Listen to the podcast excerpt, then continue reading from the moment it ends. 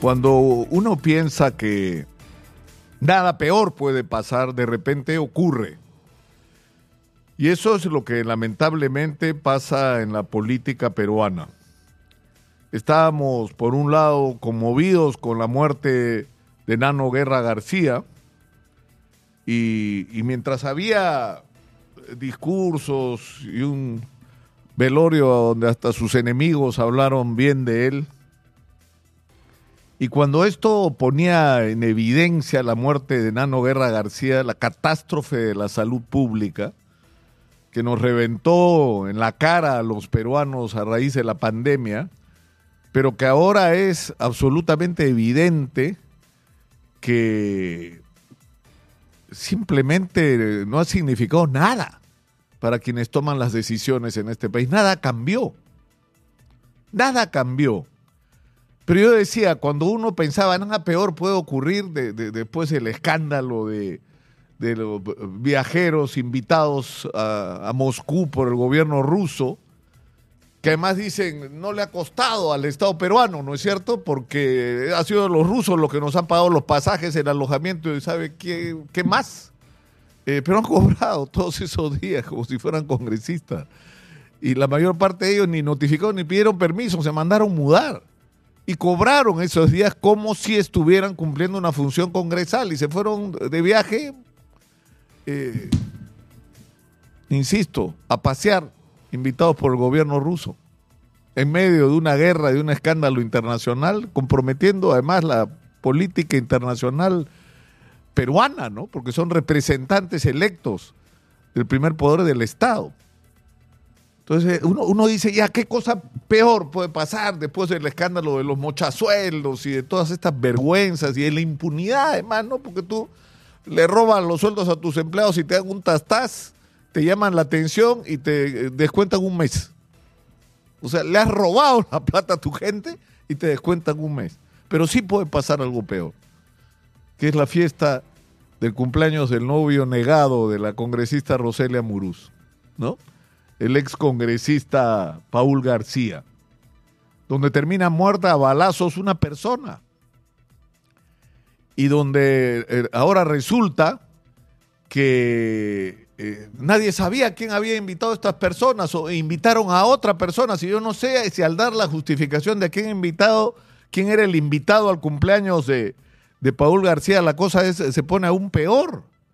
Porque si la versión que yo he recibido es verdadera, el señor que disparó, el señor este Valdivia Montoya, que disparó contra este, esta persona en la puerta del cumpleaños, de la celebración, a todo meter, dicho sea de paso, resulta ser hermano del directivo y propietario de Ayona es decir, la empresa que estuvo envuelta en el escándalo porque decidieron, el señor Otaro le parece con intervención hasta de la propia presidenta, que le pagaran al señor el dinero por las pruebas que había vendido de salud, pese a que había tenido innumerables incumplimientos y que había una sanción pendiente. No le cobraron la sanción, no le cobraron la multa, le pagaron todo.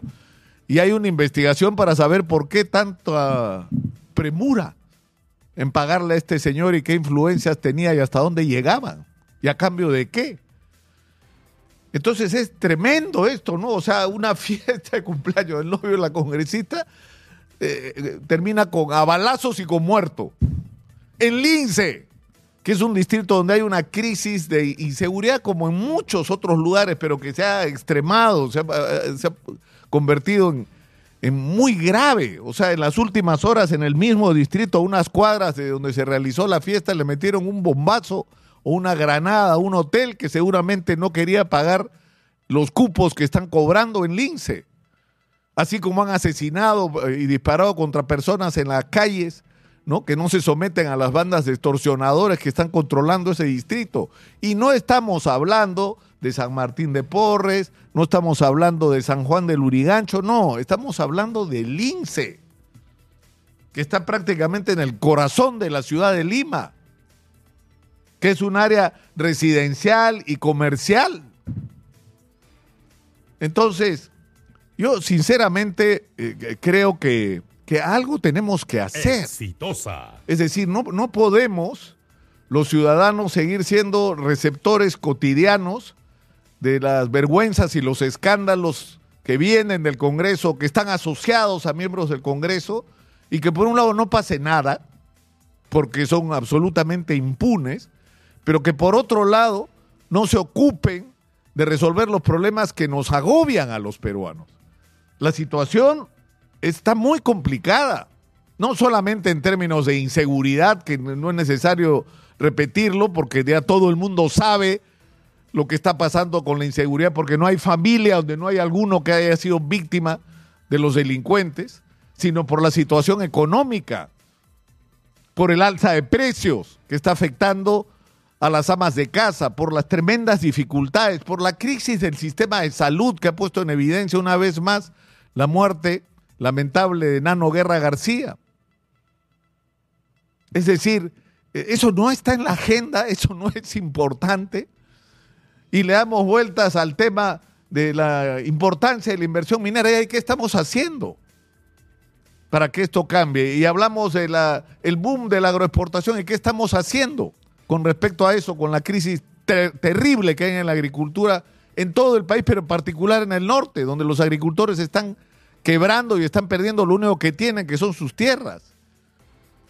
Y donde además están amenazados por, es decir, por el fenómeno del niño. Es decir, no puede ser que los ciudadanos y que la gente que tiene algún nivel eh, de poder o de capacidad de hacer algo no hagamos nada. Y yo creo que eso se tiene que terminar. Es decir, ya no podemos ser sujetos así pasivos de la tragedia nacional. Marcada porque somos un país que tiene recursos que se han multiplicado de una manera extraordinaria. Yo le he dicho montones de veces, por siete se ha multiplicado el presupuesto de la República en menos de, siete, de 25 años. Y podría haberse multiplicado mucho más si se hubieran hecho las cosas mejor no solo si se hubiera traído más inversión, sino esa inversión que, por ejemplo, se atrajo en minería, se hubiera usado en un proceso, iniciar un proceso de industrialización del país, estaríamos hablando de números incluso superiores. Pero el problema es que todos esos recursos que han entrado o se los robaron o los gastaron de manera ineficiente. Entonces ya no podemos seguir quejándonos de esta situación, del fiasco y de la vergüenza que son los políticos en el Perú. Tenemos que cambiar esta situación. Es nuestra responsabilidad, cada uno desde donde está, de cambiar esta situación. Yo tengo el compromiso acá de abrir el espacio para buscar cuál es la salida para tener eso que en el Perú hoy no tenemos. Que se vayan estos impresentables que están en el gobierno y en el Congreso y que sean reemplazados por gente decente que sepa lo que hay que hacer para construir un país del primer mundo. Y eso lo puede hacer cada uno desde donde esté. Pero para eso hay que comprometerse, hay que perderle miedo a involucrarse en política. Si la gente decente, la gente correcta, la gente que tiene ideas, la gente que tiene sueños para el Perú, no se compromete, no van a cambiar las cosas.